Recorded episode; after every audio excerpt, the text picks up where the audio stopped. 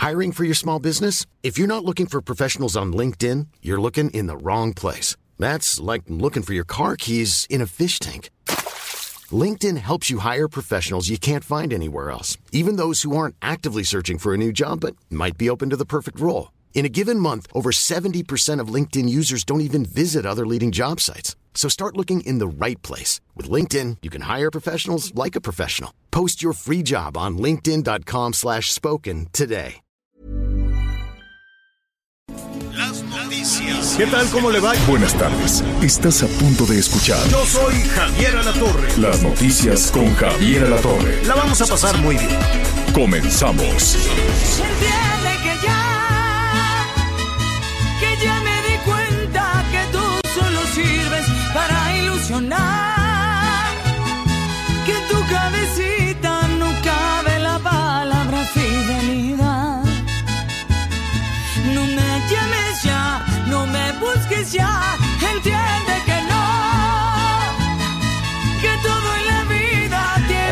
Seguro, seguro Miguelón metió mano en la selección musical con la cual lo estamos saludando. Es la mismísima Edith Márquez que tiene un chorro de voz. Entiende que ya se llama la, se llama la canción. Y así lo saludamos esta tarde. Qué gusto, qué gusto que nos acompañe. Una tarde eh, con cal- calientita, pero con mucho humo, con incendios por aquí, por allá y con la preocupación del abasto de agua encima. Pero antes vamos a saludarlo. Anita Lomelí, ¿cómo estás? Muy bien, Javier, gracias. Muy buenas tardes. Aquí viendo detenidamente los frasquitos de la vacuna rusa que fueron confiscados Te en Campeche. ¡Qué barbaridad! Ese es Ay, un tema no. que ya está investigando el comandante Miguelón. ¿Cómo estás, Miguel, Mi- Miguel Aquino? ¿Qué tal Javier, Anita, amigos? Muy buenas tardes, me da mucho gusto, mucho gusto saludarlos. Bueno, antes que nada, hay que felicitar la producción, finalmente pusieron a alguien que sí canta y no de repente las cosas extrañas que nos, que nos ponen por ahí. Así hasta dan ganas de trabajar, señor. Oye, oye, bueno, pues, ¿qué tienes contra el reggaetón? No, ¿Qué no, es no. Bien. Es Edith Márquez. Hay que invitar a Edith Márquez al streaming. Hay que invitar a Edith Márquez a la segunda parte digital del programa, que no sabes qué contento estoy porque hoy por la mañana muy temprano me puse a ver los números y hay un salto enorme. Cosa que les agradezco muchísimo a Anita, a Miguel, a todo el equipo. Son chavos muy, muy, muy echados para adelante, desde luego, que, que están comandados por Miguel y que eh, la verdad estamos muy contentos y con nuestro productor Leonel Sánchez de este crecimiento digital. Bueno, oigan, este, fíjense Las que hay, vacunas. eh, eh, exacto, hay, hay, eh, hay, hay claroscuros aquí. Este, vamos a iniciar por lo bueno. Ahí vienen más vacunas. A ver, vámonos despacito nada más, porque el plato a la sopa se cae la sopa. Digo, del plato a la boca, del plato a la boca se cae la sopa. Entonces, hasta que no escuche yo al presidente Biden diciendo, vamos a apoyar y vamos a enviar vacunas a México y a Canadá, este, todos siguen siendo trascendidos y versiones. ¿Están de acuerdo? ¿No? Sí. Pero la buena, la buena en ese sentido, a ver si para mañana ya de manera oficial se anuncia que el gobierno de los Estados Unidos nos va a enviar dos millones y medio de vacunas de AstraZeneca. Aquí yo ya me hice bolas porque si bien es un cargamento muy importante que se nos ayude con dos millones y medio de vacunas, yo me imaginé como las cifras que daban y que ya dejaron de dar allí en Palacio Nacional, ¿te acuerdas que llegaba eh, este el canciller Marcelo Ebrard, que ha trabajado muchísimo, hay que reconocerle que ha trabajado muchísimo en las ventanillas de todas las este, los laboratorios, de todas las farmacéuticas del mundo, tratando de contratar las vacunas. Entonces él decía, eh, pues ya tenemos 5 millones de esto, 20 millones del otro, 60 millones de aquellas, más las que se van a producir acá, más las que se van a producir allá, y desde aquí le vamos a regalar, le vamos a enviar, las vamos a dar a toda América Latina. Era una cifra de vacunas, Miguel Anita. Así es. Despasado Es- es... cuando se da el último, el último calendario. El martes 16 de marzo se recibieron 667.875 dosis de Pfizer. El 18 de marzo es al día de hoy, llegan un millón de dosis. De la Llega la Sputnik llegan el 22 de marzo 500 mil dosis. De AstraZeneca, el 24 de marzo se No, pero quitemos, quitemos las que no han llegado. Ok, ¿no? Porque pues, hasta no hoy sabemos. 18 de marzo, hasta hoy 18 de marzo llegaron Hay un millón de millones. dosis de la China y el martes 16 de marzo llegaron 667.875 dosis. Es decir, nada más en el mes de marzo, señor, han llegado aproximadamente 2 millones de vacunas de las que se están pronosticando, que al final de marzo se supone que deben de llegar alrededor de 6 millones. A ver, Y una a cosita, lo que... Sí, Anita, dime. esto es muy bueno. Hace un minuto el canciller Ebrard dijo que de acuerdo con Estados Unidos será prioridad AstraZeneca para asegurar la segunda dosis de 870 mil adultos mayores a quienes se les aplicó en febrero. Se trata de 2.5 millones de dosis y pues esta es una buena noticia. Sí, es justo lo que estamos diciendo, pero hasta que no lo anuncie Biden. Porque, a ver, con todo respeto, yo sé eh, que es lo, que estábamos hablando, que, que el canciller con muy buena voluntad ha trabajado muchísimo y todos los días decía, ya se contrataron 5 millones de esta, 10 millones de aquella, 20 millones de esta otra, y era una danza de millones y millones de vacunas que luego ya le perdimos la pista. Y después decían, y nos van a mandar de Naciones Unidas tantos millones, pero no nos han mandado nada. A la hora de la hora, a la hora de la hora de todas esas cifras, de todos esos millones de vacunas que se anunciaban porque le pararon un poquito, este, todos los días en la mañanera, pues nada más han llegado cuatro millones hasta el día de hoy, poquito más de cuatro millones y se han aplicado para redondear, ¿no? Para para cerrar cifras. Han llegado 4 millones, se han aplicado 2 millones y está vacunado solo el 3% de la población. El anuncio que desde la semana pasada, el que tuvo la culpa, el de la filtración, fue López Gatel, porque no hay nada claro.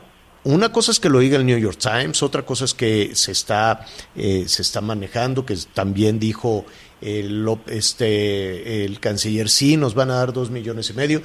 Me parecen poquitas para la dimensión, para lo que estamos hablando. Porque acuérdense, que para este mes de marzo, que hoy estamos a 18, este mes, eh, de acuerdo a los planes de gobierno federal, tendrían que estar vacunados 15 millones de adultos mayores en este país. ¿No? Y le quedan 12 días para vacunar a 15 millones de adultos mayores y nada más van vacunadas 2 millones de personas. Te faltan 13 millones en dos semanas. No creo. Entonces, patearon el bote. Dijeron, bueno, en marzo siempre no, pero en abril seguro ya van a estar vacunados los 15 millones de, adultos mayores. Bienvenida a las vacunas de Estados Unidos, me parece muy bien. Dos millones y medio de vacunas está este, muy bien, pero todavía estamos desafortunadamente muy lejos de la meta. Y no es por voluntad, ¿no? Porque vemos que el canciller lo está intentando, vemos que en diferentes estados hoy mismo se sigue vacunando, aquí en algunas alcaldías se sigue vacunando, este, pero van lento, quiero suponer, porque no hay vacunas porque no han llegado las vacunas que se ofrecieron, que se prometieron. ¿Por qué no han llegado? Pues eso habrá que revisar, si se pagaron, si no se pagaron, si fue nada más un asunto de palabra, porque ahí tampoco se han querido mostrar los documentos. Tampoco, ya sabes que cuando no quieren enseñar algo dicen, se reserva durante 500 años, ¿no? Este, esta información. No sé por qué siempre, oye, que queremos saber cuánto se gastaron en el segundo piso. No, vamos a reservar durante dos mil años. Pues, ¿por qué lo quieren reservar? Esta, como dice el presidente, hay que arrojar luz y que todo sea claridad. Pero bueno, en eso no hay claridad. Lo que sí hay es una gran expectativa. La buena noticia es que llegarán más, pero este está todo muy cifrado en esta, en esta decisión eh, de, del gobierno de Estados Unidos, que insistimos, todavía no es formal, ya veremos cómo se desarrollan las cosas ahí en la Casa Blanca. Que lleguen más vacunas, qué bueno, que se vacunan más personas, también qué bueno. Oiga, ayer por la noche voy a subir un poquito, un poquito la voz, porque aunque esta cabina está acondicionada, imagínense ustedes el tamaño de el helicóptero que está este, pasando aquí a un lado de la cabina, que es enorme, entonces ahora sí ya pasó el helicóptero. Es que la Ciudad de México es la ciudad de los helicópteros y cada vez son más grandes y potentes. Bueno, ayer por la noche, Anita Miguel, eh, eh, personal de aduanas y, supongo que de la Guardia Nacional revisaron un, un, avión, un jet privado, un avión pequeño, este, que estaba ahí en el aeropuerto de Campeche. Entonces decían, bueno, pues ya se van estas personas, unos hondureños, ¿no? Se iban subiendo al avión, subieron con una, con una hielera. ¿Qué llevan ahí? Pues callo de hacha o algo así, ¿no? ¿Quién sabe qué habrán dicho que llevaban, que llevaban en la hielera? Las bebidas, las bebidas o las bebidas o algo, llevaban ahí una hielera y dicen, oiga, pues este, van a hacer ustedes un vuelo internacional, necesitamos revisar la hielera. Que la hielera, por cierto, ya estaba a bordo del avión. Estaba ahí recargada, eh, al rato en la parte digital le vamos a mostrar las fotografías. Ya estaba a bordo de, del avión, ¿no, Miguel? Sí, señor, ya estaba, ya estaba ahí una hielera blanca, ya estaba ahí muy bien acomodada entre, entre los asientos y cuando la abren, lo primero que se encuentran son refrescos, eh, tanto de botella de plástico como lata y algunos dulces. Sin embargo, estaba una bolsa, había unos hielos y posteriormente los refrescos. Cuando retiran la bolsa, precisamente con los refrescos y con estos dulces, es entonces cuando se encuentran con una cantidad importante de frascos de vacunas de la rusa. Exactamente se localizaron 1.155 frascos, lo que equivale a 5.775 dosis de la vacuna rosa. Eran dos hieleras las que estaban acomodadas de la misma forma y esta fue la cantidad que ocultaron entre refrescos y golosinas. Esta aeronave particular tenía como destino San Pedro Sula, en la zona de Honduras, en el aeropuerto internacional, ese era su plan de vuelo, y iba a salir de la zona de Campeche. Hay detenidos, sí, hay gente que fue finalmente detenida, todos, todos son de nacionalidad hondureña, tanto la tripulación como los pasajeros. Y bueno, ya después, pues vino la aclaración de parte de los rusos, señor. Y los rusos lo que dijeron, esa vacuna no es mía. Así y entonces aquí, ¿no? Dijo, esa vacuna es chafa, esa vacuna es pirata. Aquí entonces, Miguel, pues eh, espero que no se guarde con reserva o, cosas, este, o cosas por el estilo. Este, lo que hay que ver es quién está haciendo esas vacunas pirata y cómo un hondureño sea, no, no, no sabemos bien a bien si fue un acuerdo de mafiosos a mafiosos, ¿no? si fue un acuerdo de la mafia hondureña con la mafia, mafia mexicana de decir, pues mira, ven acá en esta zona del país hacemos este, medicinas pirata o de la Ciudad de México y cuántas dosis quieres y te las llevas y las vendes allá, o son este, personas engañadas por otra empresa, ¿no?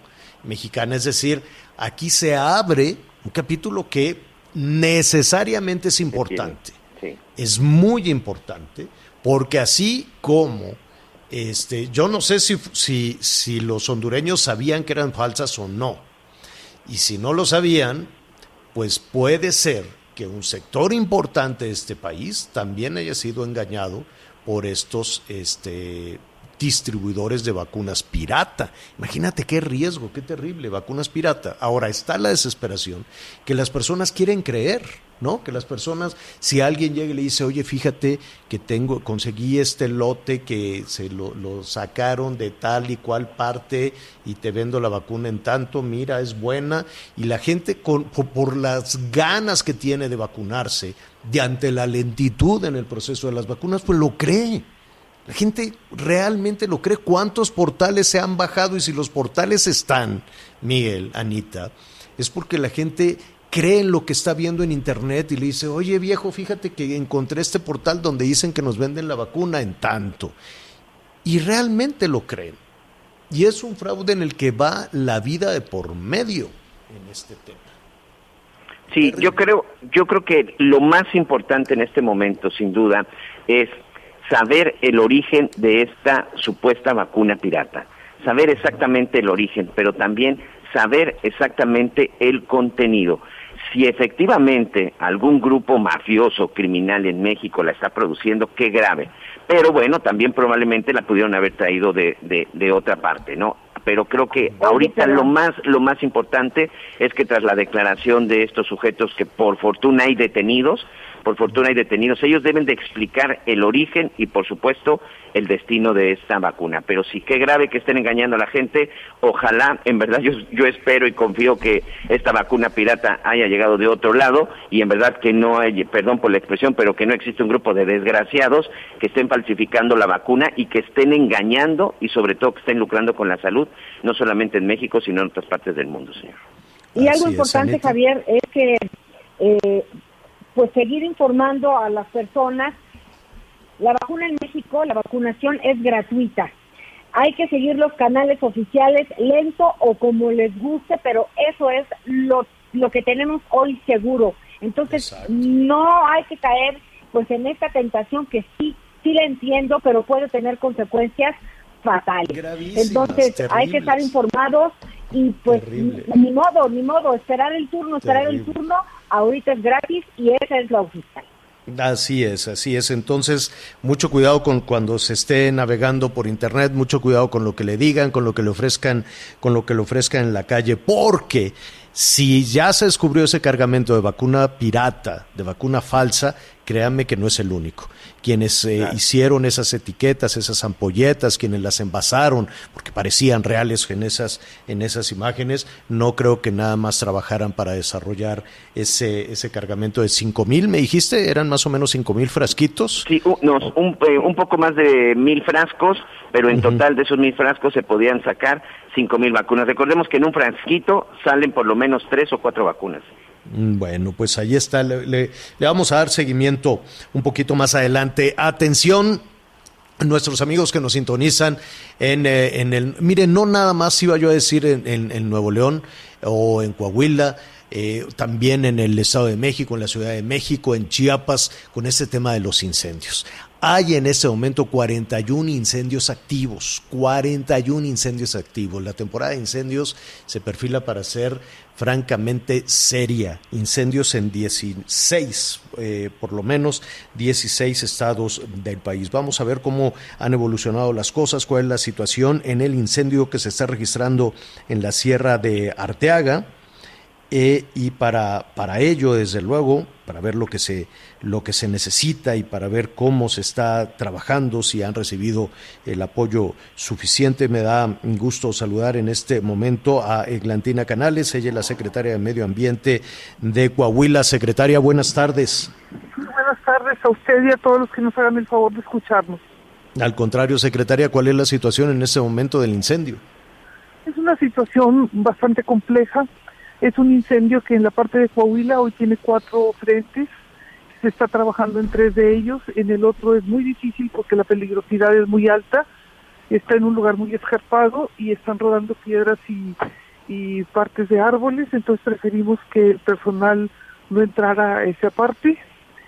Y en los otros tres frentes pues está trabajando con cerca de 400 elementos, tanto del ejército mexicano como de la Guardia Nacional, así como todas las brigadas oficiales de la región, tanto del municipio como del estado y la federación, las brigadas rurales que están trabajando también intensamente y las brigadas de las asociaciones civiles que están prestando también un gran servicio. Entre todos están haciendo un trabajo que yo considero muy valioso y que, bueno, se están enfrentando a un incendio muy, compli- muy complicado que seguramente va a costar mucho trabajo este, extinguir. Sí, eh, ¿cómo están? Me da mucho gusto saludarla. Ha habido sobre todo por parte del- también del gobierno de Nuevo León, incluso hemos escuchado pues esta queja que en determinado momento ha afectado desde el año eh, pasado, en donde pues dónde están los recursos, los recursos que en algún momento existían como el Fondem y sobre todo los recursos para apoyar en esta temporada de incendios forestales. Ustedes están pasando por una situación similar. Ahorita todo el incendio está a cargo de los recursos del gobierno del estado. El, el gobernador ha dado instrucciones de que se atienda en todo lo que se necesite las necesidades de los combatientes, así como de las personas que están resultando afectadas directamente por este incendio, y es lo que se está haciendo. el- los recursos para la operatividad del incendio y la atención del mismo afortunadamente están siendo cubiertos y el gobierno del estado está haciéndose cargo de ellos a pesar de, de las serias restricciones presupuestales que tenemos lo estamos haciendo con toda la voluntad y con todo el empeño que el gobernador del estado Miguel Riquelme Así nos ha es. Sí, porque además, eh, además secretaria, eh, además de la voluntad, del esfuerzo enorme, titánico que están haciendo, no paran eh, y, el incendio se va extendiendo. Ya le preguntaré cómo es posible que, el incendio se vaya a estas zonas escarpadas, estas zonas eh, complejas. Pero yo me quiero imaginar que la renta o la operación, no sé si son naves propias o alquiladas, pues debe de ser muy caro. Y a eso, pues habrá que sumarle, eh, además que a nivel, a nivel federal, la CONAFOR, pues ha tenido pues recortes presupuestales desde el 18, en el 19, en el 20 también. pues eso eso también repercute en la necesidad de que los estados tengan que modificar sus presupuestos para darle entrada a este tipo de gastos. Por supuesto, las aeronaves que están ahorita volando en Coahuila son del gobierno del estado, más una que se eh, rentó temporalmente para poder ayudar a atender el evento. No son naves de combate eh, es- eh, especializadas, pero pueden hacer el trabajo. Son las mismas naves que se utilizan para la vigilancia policial y para otros asuntos que el, este- el Estado requiere, pero eh, están resultando muy útiles para el transporte personal, para la supervisión del incendio y ahora para estar eh, haciendo lanzamientos de agua para ayudar a enfriar algunos puntos muy difíciles y que los combatientes no tengan riesgo. ¿Hay, eh, hay eh, zonas habitadas en riesgo, secretaria? Sí, señor, este, hay zonas habitadas, es un lugar altamente poblado para ser un lugar rural y con población muy dispersa.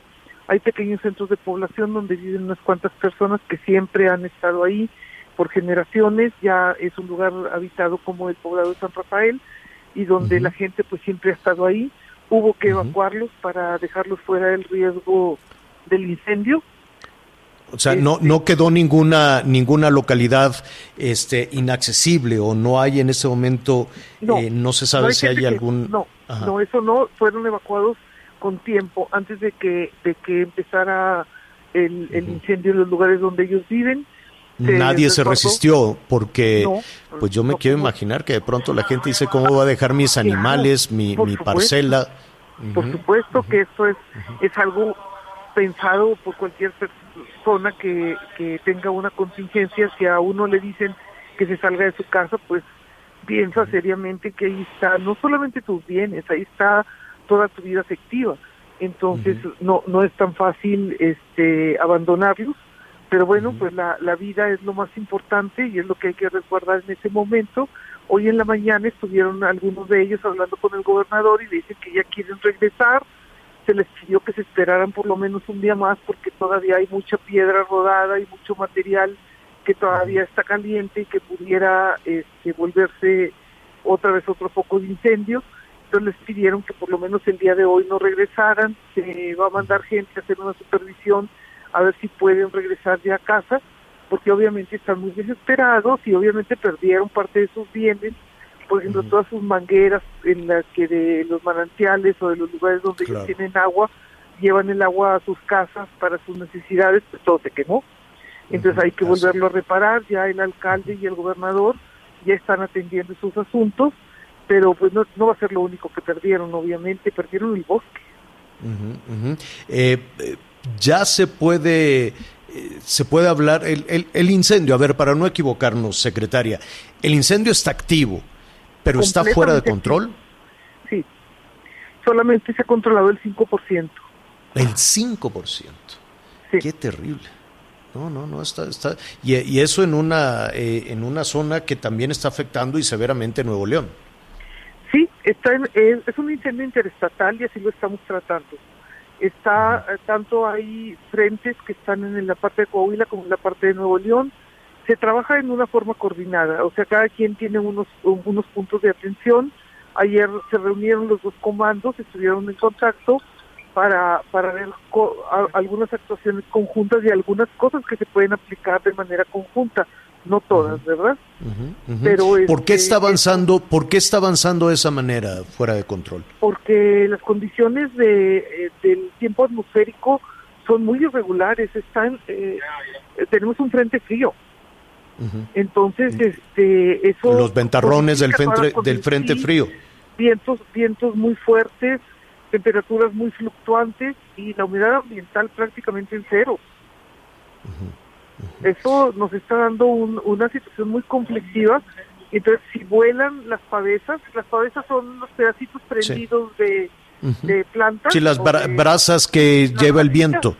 Se las lleva el viento. El, el último frente que se nos prendió fue un, un viento que regresó de Nuevo León y los movió cerca de 10 kilómetros No, qué el cosa. incendio. O No, sea, es ahorita la línea, la línea, en línea recta, el incendio mide más de 10 kilómetros. 10 kilómetros en línea recta. No, terrible, terrible. Este, finalmente, ¿qué, qué, ¿cómo podemos eh, apoyar como medio de comunicación? ¿Qué llamado se le hace a la población? Y desde luego, ¿qué estarían esperando de, de apoyo interestatal o de gobierno federal? Bueno, vamos a ver qué es lo que el gobierno federal dice, las autoridades competentes, en este caso el secretario de gobierno y el subsecretario de protección civil, son quienes están haciendo todas las agencias necesarias para comunicarse tanto con la CONAFOR como con la dirección eh, eh, correspondiente en el área de protección civil, así con, como con la Secretaría de Gobernación, y pedir cuál va a ser la ayuda, porque esto es un estado de emergencia ya para nosotros. Ahorita estoy rumbo al incendio nuevamente porque vine justamente a, a entregar una documentación relacionada con lo mismo y la visibilidad ahorita ya todo, si usted estuviera aquí, se daría cuenta que el humo está ya prácticamente en Saltillo.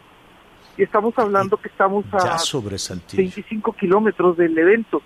Sí, ya sobre Saltillo y parte del humo cubriendo también eh, en Nuevo León, con lluvia, en Monterrey, Sí. en la zona metropolitana de Monterrey, con lluvia de ceniza. Aquí ya se siente, ¿eh? ya se siente. O sea, es una situación verdaderamente muy difícil. El gobernador de Coahuila los dos días ha estado acompañando a los combatientes en el momento de iniciar operaciones. Está sumamente preocupado por la situación y se está atendiendo lo mejor posible. Pero sabemos que no es un incendio sencillo, de ninguna manera. No, secretaria, cuídese mucho y vamos a estar ahí al, al pendiente de todo lo que de, de lo que se necesite porque eh, es un monstruo de 10 kilómetros en, en línea en línea recta y pues habrá que, que apoyar en la medida en la medida de, de lo posible. Sí. Peligroso, no hay víctimas que lamentar afortunadamente. Secretaria, se nos, se Por nos fue por ahí la comunicación porque va, Sí, sí, sí. va precisamente a esta, a esta zona del incendio.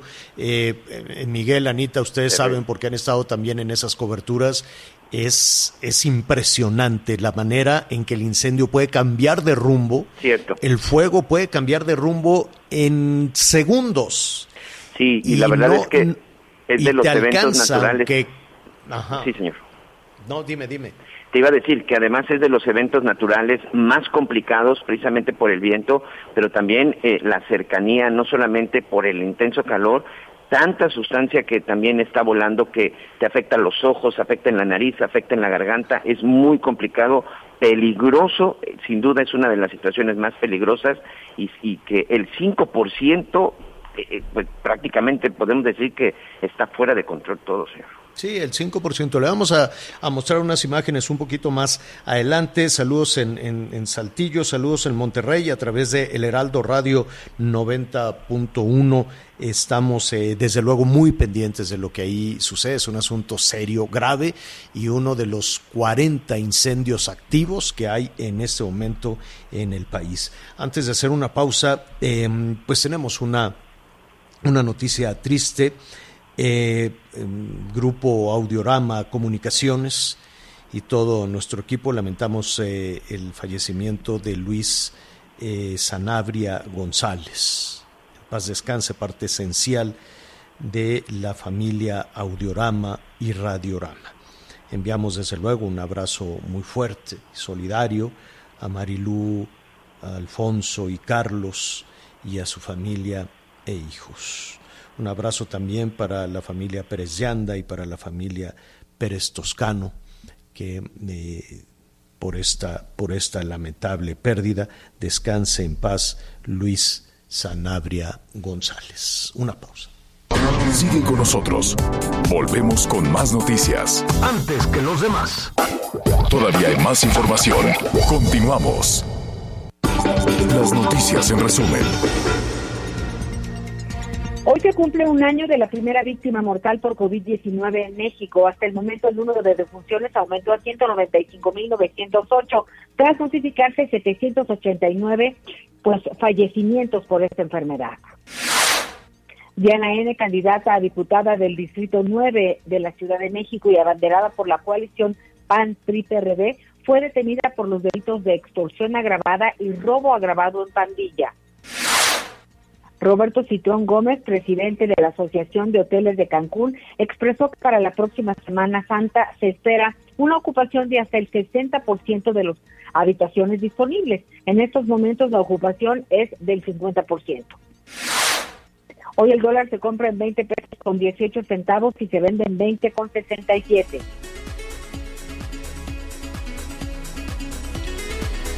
Bueno, eh, muy bien, gracias, gracias Anita. Ahorita vamos a retomar también algunos de los temas que tienen que ver con la, con la Semana Santa, ¿no? Con esta eh, polémica, ¿no? Alrededor de, bueno, salir o no salir, irse de vacaciones, cuidar la salud, cómo se puede cuidar la salud, en fin, hay, hay muchísima situación al respecto. Y está en desarrollo una ceremonia en Tabasco a propósito del 83 aniversario de la expropiación este, petrolera. Yo supongo que independientemente de los pasajes históricos, del significado social, del significado político, de la dimensión de la empresa, que es una empresa ¿no? ligada necesariamente a la historia, a, estos, eh, la historia de este país durante ocho décadas. Pero em, hay pasajes luminosos, evidentemente, y pasajes absolutamente oscuros en, todo, en toda esta situación. Y eh, con usted hemos compartido con sus, eh, sus comentarios, sus opiniones, su percepción alrededor de las dirigencias este, sindicales, ¿no? de la dirigencia no solo de la empresa, también las dirigencias de los trabajadores, las dirigencias este, sindicales. Hay información importante que en un momentito más vamos a, vamos a hablar, asuntos que le interesan, por ejemplo, a los eh, proveedores, a todos aquellos que tienen deudas con Pemex. Bueno, pues se va a echar a andar una, una plataforma para pagarles Dice el director de Pemex que para evitar los moches, para evitar los sobornos, la gente tan desesperada que dice, oye, si me pagas lo que me debes, pues me tienes que dar ahí un, un, entre, me tienes que dar ahí un moche. Es una práctica terrible de corrupción. Pues bueno, por ahí hay esta, esta situación, una, una suerte de convenio que ya le vamos a, a, explicar un poquito más adelante. Pero hablemos también de lo que significó Carlos Romero de Champs para Pemex, lo que significó para el sindicato y la percepción que se tiene de Carlos Romero de Champs, que ahora pues finalmente eh, se, se da de baja y la gente nos ha preguntado con mucha insistencia, ¿así nada más? ¿Ya deja de trabajar? y no hay ninguna investigación, no se tendrá que rendir nada de cuentas. Para hablar, desde luego, del rumbo que sigue eh, en las eh, tareas sindicales en Pemex y lo que significó Carlos Romero de Champs, yo le agradezco a Sergio Carlos Morales, Morales Quintana. Sergio Carlos es el líder del Frente Nacional Petrolero y me da mucho gusto saludarlo esta tarde. ¿Cómo estás, Sergio? ¿Qué tal? Muy buenas tardes, Javier. Es un gusto y un honor estar contigo y con tu audiencia. Oye, eh, Romero de Champs se va así nada más, se cierra el capítulo este y adiós, que te vaya bien. Mira, desgraciadamente o afortunadamente como petroleros, esto esta situación fue contractual. A él lo tuvieron que jubilar y bueno, en parte es importante que siga como socio activo del sindicato porque los trabajadores ahora tenemos una gran tarea que es denunciar, destituirlo y sobre todo que se que se retire ya de lo que es Petróleos Mexicanos y del sindicato pero antes que eso tiene que entregar cuentas a todo el gremio petrolero y en las 36 secciones eh, que tienen ese ¿quién, ¿quién le estaría pidiendo cuentas? Nosotros los trabajadores, nosotros tenemos la obligación por medio del, del Consejo de Vigilancia Nacional, ahí tenemos que tener eh, denunciar, independientemente de la de la denuncia que yo interpuse el 27 de febrero del 2019, la ratifiqué el 28 de marzo del 2019 y el 16 de julio ratifiqué, este, demostré pruebas para esta situación. Pero eh, recuérdanos un poco esa, esa denuncia, eh, en, qué se fincó, de, de qué se trata la, la denuncia que presentaste y ratificaste. La denuncia meramente es por administración fraudulenta, fraude sindical y rendición de cuentas y transparencia ante la unidad de inteligencia financiera.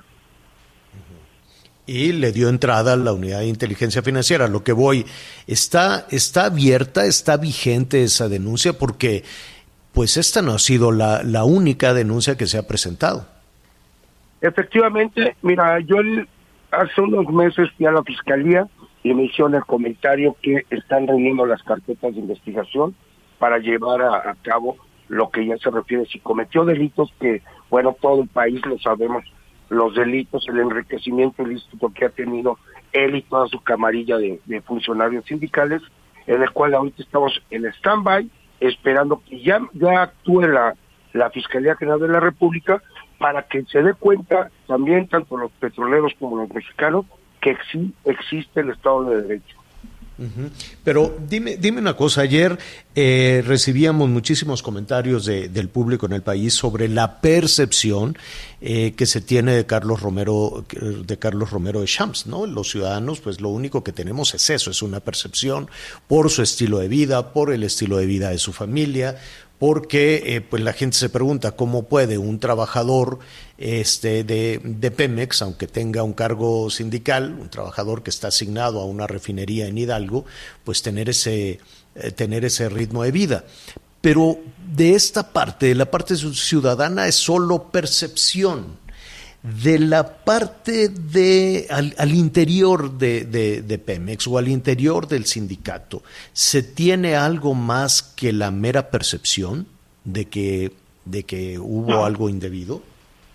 Mira, todos sabemos de antemano, los ciudadanos, el país, los petroleros, en sí todos los mexicanos, qué clase de dirigente tuvimos, en, que es la imagen hecha y derecha de la corrupción, desgraciadamente por tantos exenios que dejamos pasar, que el trabajador agachaba la cabeza por tantas amenazas, por tantas eh, impunidad que ha existido, el quitar cláusulas del contrato, el quitarnos trabajo, en vender, en vender la patria, vender a los extranjeros nuestro producto, que es lo único sagrado que tenemos en el país.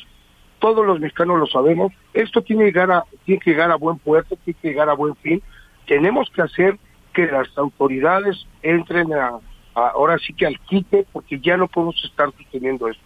Los petroleros siempre hemos tenido la camisa puesta, estamos en contra de la corrupción, de la impunidad y necesitamos eh, poner el ejemplo a los mexicanos que sí podemos hacer este cambio.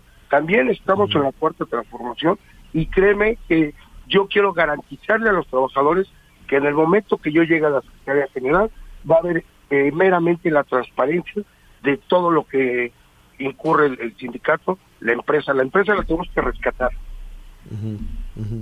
Oye, eh, eh, finalmente, em, para que esto avance independientemente de que se tiene que presentar la denuncia, no sé cuántas denuncias, no sé si tú tienes información además de la denuncia que tú formalmente presentaste ante la Fiscalía y que has ratificado, no sé si hay más denuncias, pero eh, no es esta la primera ocasión.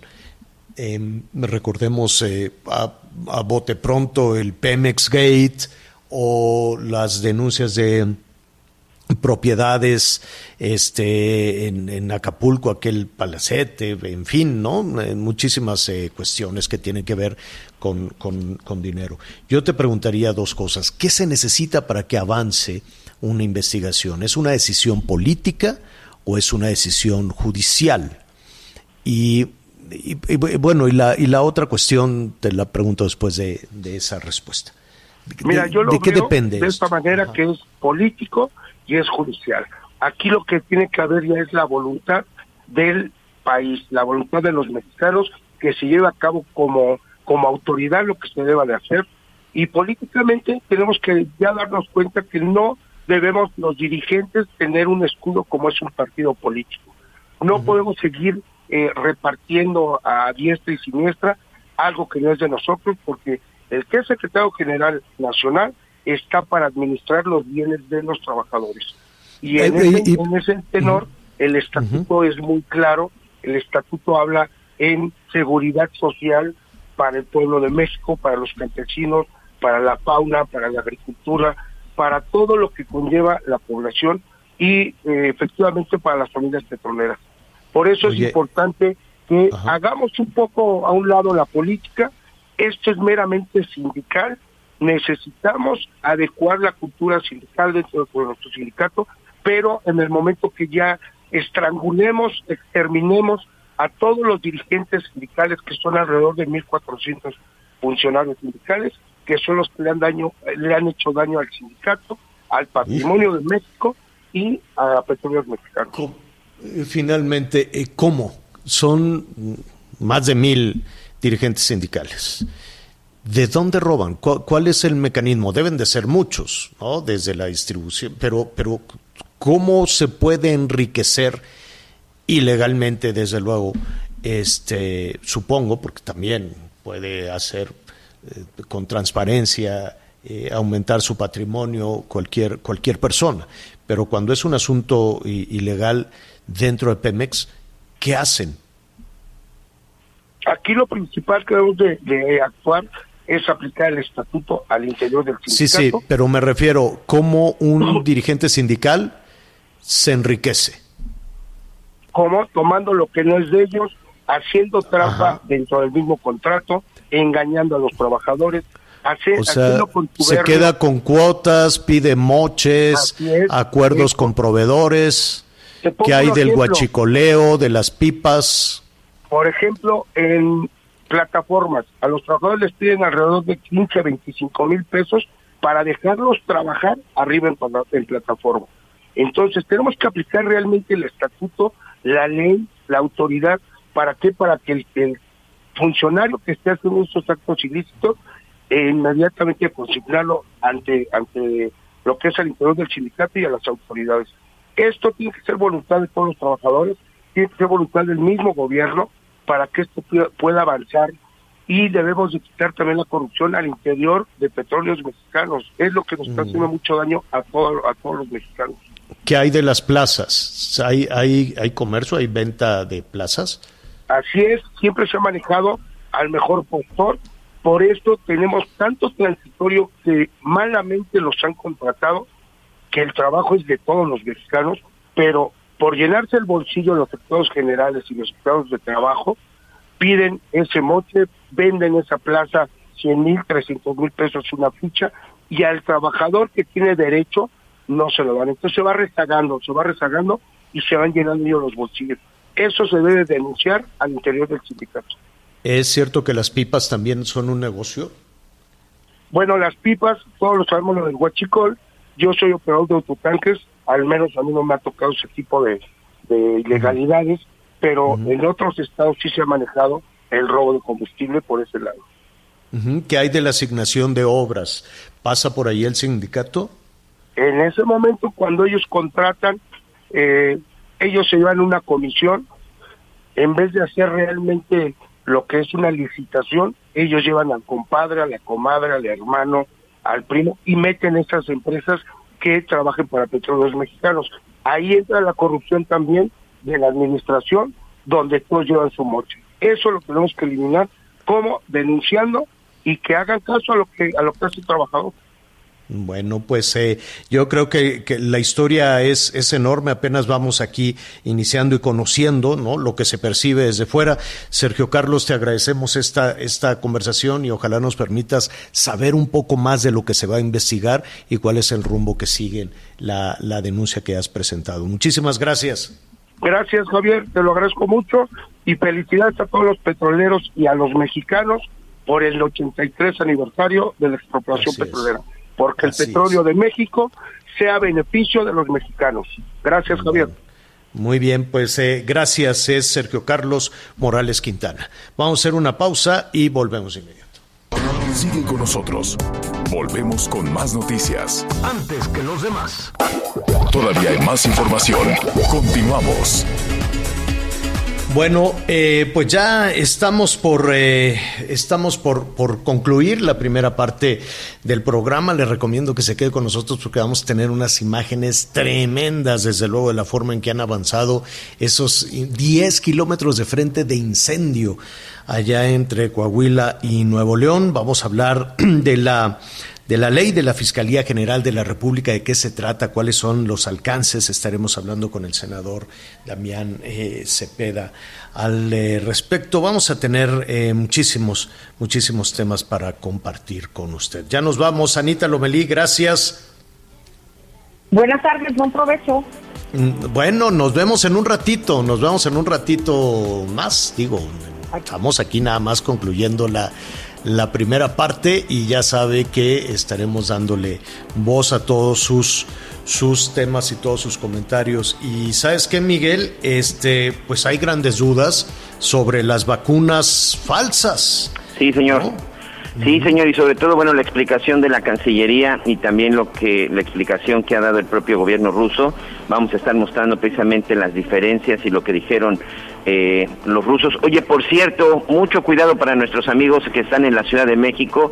Tenemos varios varios bloqueos en la zona en la zona centro, en la zona de Bucareli, en la zona de Reforma, en la zona del Eje Central. Por ahí se están manifestando varios de los de los comerciantes, pues están enojados porque anoche agarraron a su lideresa, Diana Sánchez Barrios, por supuesto hija de otra lideresa de mucho tiempo de los ambulantes en la zona del centro histórico. Esta mujer, por cierto, este Javier, eh, pues era candidata, candidata de la Alianza PRIMPA PRD para una diputación local y fue detenida por robo, fue detenida anoche y esto pues está provocando pues que se estén movilizando pues cientos de personas en este momento en el centro histórico.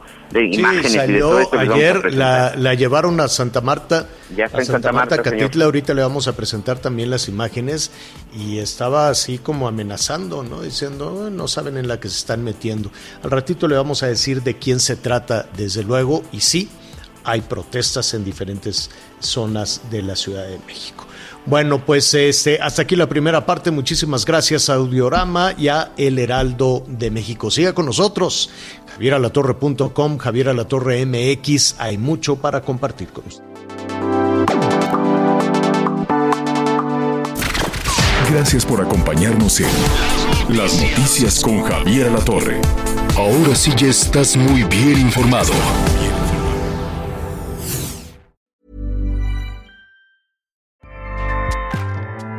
ACAST powers the world's best podcasts. Here's a show that we recommend.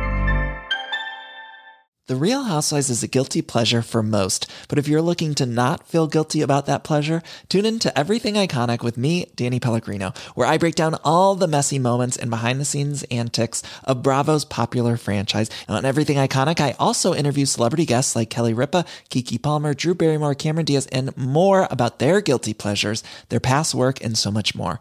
So if you're pop culture obsessed and find yourself watching way too much reality TV like me, tune in to Everything Iconic with Danny Pellegrino wherever you listen to podcasts. ACAST helps creators launch, grow, and monetize their podcasts everywhere. ACAST.com.